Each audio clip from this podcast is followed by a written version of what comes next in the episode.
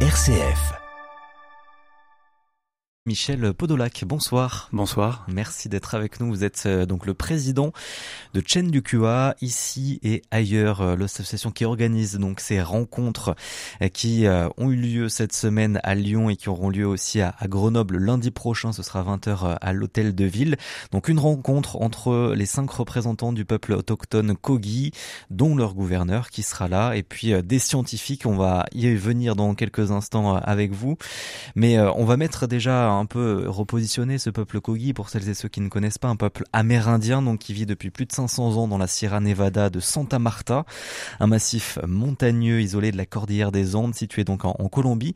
Donc ils sont de passage dans la région, mais ils étaient déjà venus un petit peu dans la région. Donc là ils sont, euh, ils étaient à Lyon euh, cette semaine, ils seront à Grenoble lundi mais ils étaient déjà venus dans la région. Ils étaient venus tout à fait en 2018 déjà pour un premier diagnostic croisé territorial. Donc, euh, et là, ils étaient trois, donc deux hommes et une femme, deux mamous, comme on appelle, c'est-à-dire les autorités spirituelles masculines, et une saga, autorité euh, féminine, qui ont arpenté, on va dire, la Drôme. Euh, ce qu'ils ont dit était absolument étonnant, stupéfiant. Et ça a donné tellement d'ouverture possible qu'on s'est dit on peut pas en rester là. Et là où dans la Drôme on a été relativement discret parce que finalement c'était comme une première mondiale et ça, n'existait pas. Mmh. Là on a dit bah, il faut y aller beaucoup plus et beaucoup plus structuré, beaucoup plus fort, et c'est pour ça que ça s'est réorganisé. Alors le Covid euh, a retardé évidemment ce qu'on devait faire euh, de deux bonnes années, mais finalement mmh. ça nous a permis de mûrir le projet, d'aller plus loin, de rencontrer davantage de scientifiques, de bien préparer le, le sujet. effectivement, et nous, nous sommes là aujourd'hui. Effectivement, il y a des beaux noms, des beaux noms scientifiques qu'on connaît euh, bien, qui sont médiatisés, et très intéressants. Cédric Villani, évidemment mathématicien. Il y aura Jean-Louis Michelot, géographe et naturaliste, Béatrice Crémer Cochet, Gilbert Cochet, naturaliste, euh, tous les deux. Euh, pourquoi faire rencontrer euh, ce peuple Kogi avec ses représentants et, tous ces grands scientifiques? Faut peut-être faire un petit un petit flashback pour, pour pour que nos auditeurs comprennent de quoi il s'agit. En fait, donc Chendukwa, l'association existe depuis 1997 et a commencé à racheter de la terre pour les Kogi de la Terre parce que c'était leur demande suite donc à l'histoire d'Éric Julien lui-même auquel ils ont sauvé la vie il, y a, fort longtemps. Le fondateur. Le fondateur de l'association. Et qui est géographe par ailleurs. Mm. Effectivement. Et donc euh, on, est, on a commencé à arracher de la terre. Pour la petite histoire, aujourd'hui on est à environ 2500 hectares de terre rachetée, ce qui peut sembler peu euh, vu euh, à l'égard des 11 millions d'hectares brûlés en, au Canada, mais c'est en même temps énorme pour eux parce que qu'est-ce qu'ils font avec la terre? Ils font de la régénération de forêt, ils font de, l'habitat et de quoi se nourrir évidemment et cultivent eux-mêmes. Et donc euh, progressivement cette idée de dialogue, alors c'est d'abord c'était juste du dialogue simple déjà, juste arriver à se parler. Et donc il y a eu des tournées, euh, un certain nombre de tournées, notamment 2012, 2015, 2015 où il y a eu 22 conférences dans toute la France. Et puis en 2018 donc il y a eu ce premier diagnostic croisé parce que le gouverneur de l'époque, qui était le gouverneur Santos, a souhaité dire allons plus loin dans ce dialogue. Il a osé cette, cette, euh, cette chose absolument incroyable, parce qu'il faut imaginer que c'est quand même des peuples que nous avons massacrés allègrement pendant 500 ans, il faut, mmh. dont on a éradiqué la culture, et qui reviennent vers nous en disant et si on se parlait, et si on essayait de faire des choses ensemble. Et donc, 2018, euh, donc on a parlé de cette première expérience avec des résultats étonnants. 2019, il y a une dentiste qui est venue en France, euh, Judith Nuvita, Judith euh, Nuvita, et elle est, elle est la seule dentiste de la communauté Kogi. Et elle est venue travailler en France avec un dentiste de chez nous, et ils ont échangé leurs pratiques. C'était tout à fait passionnant. Ça, voilà déjà ce dialogue, vous mmh. voyez, entre entre scientifiques. Et puis, bon, là-dessus est arrivé évidemment le Covid, comme on le sait. Et euh, progressivement, alors il se trouve qu'il y a eu un changement de gouverneur. Et donc le gouverneur Aragoses Conchacala, le gouverneur actuel, qui est donc en tournée en France euh, avec donc euh, quatre autres personnes, le gouverneur a réaffirmé cette volonté du dialogue en disant on a besoin de territoire, oui, mais on a besoin de se parler. Et de, besoin de se parler d'égal à égal, on va dire. D'égal à égal. Et c'est ce que, et une des premiers, un des premiers chocs pour les scientifiques, c'est être capable de les écouter sans juger, sans dire, bah oui, nous, les scientifiques, on, on est quand même un peu. On a la connaissance. On a la connaissance. Un, dialogue avec les scientifiques. Ben parce que euh, parce que en fait, euh, aujourd'hui, une des préoccupations et ce qui est au, cœur de la culture Kogi, c'est le territoire. Euh, les Kogi ne peuvent pas penser ce monde, univers, sans penser territoire, y compris dans les, dans les petite dimension, dans l'infiniment petit comme dans l'infiniment grand. Et donc euh, le territoire physique, nos montagnes, tout ça, euh, c'est un petit peu à l'image d'un corps humain aussi. Et donc par exemple, pour donner juste un exemple très simple, ils vont pas comprendre pourquoi on fait des barrages.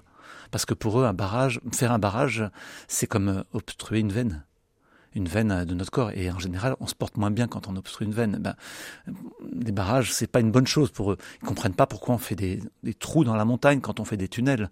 Hmm. Parce que pour eux, ça dépasse leur imagination. Y en a beau leur dire que c'est pour aller plus vite. Enfin, la réponse qui avait été donnée à, à Eric Julien il y a quelques années sur cette, euh, sur cette question-là. Et les coquilles leur avaient posé la question, leur avait dit, mais jusqu'où vous voulez aller plus vite? Et là, ils nous posent une vraie question de sens quand même. Justement, qu'est-ce qu'ils ont à, à nous apprendre euh, aujourd'hui, ce peuple-là? Alors, ils ont beaucoup de choses à nous apprendre. Ils ont surtout une connaissance en fait euh, sensible du territoire. Là où nous avons des connaissances livresques, on pourrait dire, avec des savoirs, avec des biologistes, avec mmh. des naturalistes, des, apiculteurs, enfin, vous voyez, des, des, des, savoirs complètement tronçonnés. Les grands mammaux ont vraiment une vision globale, une vision globale, mais euh, ils ont une vision non pas euh, rationnelle, mais euh, conscience, en, niveau, en termes de conscience. Et finalement, ils, ont un gros rapport à l'invisible. Là où nous, on a besoin de, de visible, on a besoin de petit 1, de petit 2, de process, etc. Eux ne raisonnent pas du tout comme ça. Ils ont, ils écoutent la nature. Ils écoutent la nature tout le temps, tout le temps, tout le temps. Et c'est leur référence. Et ça vient de, ça vient de leur propre formation, de leur propre éducation. Euh, si je peux en parler un instant. Oui, vous les avez rencontrés, vous êtes allé sur place aussi, vous. Alors je suis allé moi partagé, euh, déjà eu, déjà eu un, tenté un dialogue avec eux, et, mais euh, c'est très impressionnant. Mon métier dans la vie, c'est d'être plutôt sur une scène. Mm. Et là, je peux vous dire que parler devant les coquilles, j'étais extrêmement impressionné parce que là où chez nous on écoute vite fait, on écoute parfois bien, là vous vous sentez vraiment scanné de la tête aux pieds, parce qu'ils cherchent non pas ce que vous dites à travers vos mots, mais à travers ce que vous incarnez, à travers l'énergie qui circule dans vous. Donc des choses qui ne se mesurent pas, qui ne se mesurent pas, qui ne se vérifient pas, mais eux ils sentent tout ça. Et je peux vous dire que c'est très impressionnant, très très impressionnant. Oui. Ça vous a marqué cette rencontre? Ça m'a marqué, oui. Cette, ce, silence, cette, cette, cette qualité d'écoute m'a marqué, m'a beaucoup impressionné, effectivement, oui vraiment. Ça, et puis euh, une autre chose qui est importante dans leur, dans leur, dans leur questionnement, c'est toujours quelle est l'intention que nous avons dans ce que nous faisons? Quelle est l'intention? Est-ce que nous avons une intention juste ou pas? Et ils nous invitent toujours à revisiter ce qui nous amenait là où nous sommes, à prendre un temps de réexploration pour pouvoir aller plus loin, parce que sinon, euh, si on n'est pas connecté au passé, on ne peut pas avoir de futur. Donc, il n'y a pas de temps pour eux, le temps est circulaire, donc, euh, donc tout se fait en... Oui, on on peut pas se passer de, cette intention de base fondamentale qui crée une énergie. Et d'ailleurs, leurs savoirs euh, ancestraux ont été reconnus patrimoine culturel immatériel de l'humanité par l'UNESCO en 2022. C'est une grande victoire, c'est une chose extraordinaire. Mais qu'est-ce qui est reconnu alors justement, puisque euh, vous parlez un peu de, euh, bah là justement c'est immatériel, mais euh, vous parlez de l'invisible. Qu'est-ce qui est reconnu dans, dans ce patrimoine?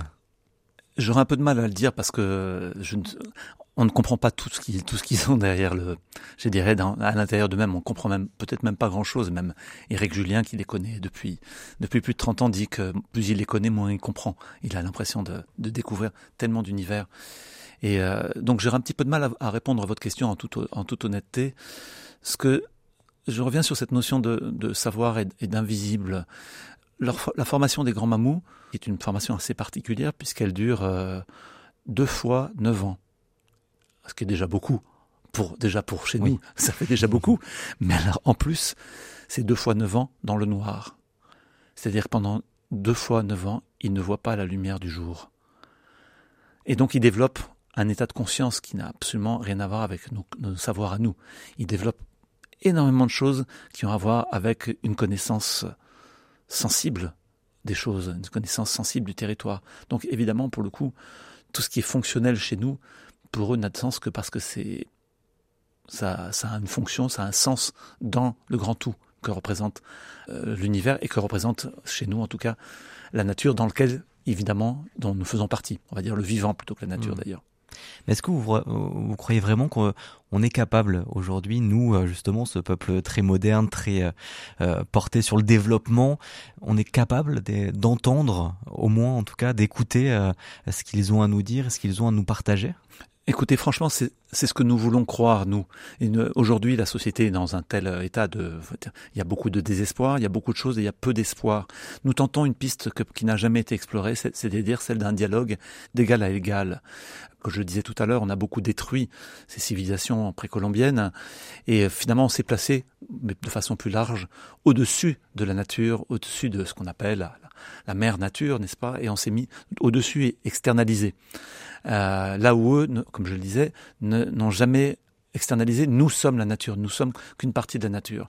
Euh, dès lors qu'on commence à se mettre, alors il y a à égal, il y a d'autres choses qui se créent.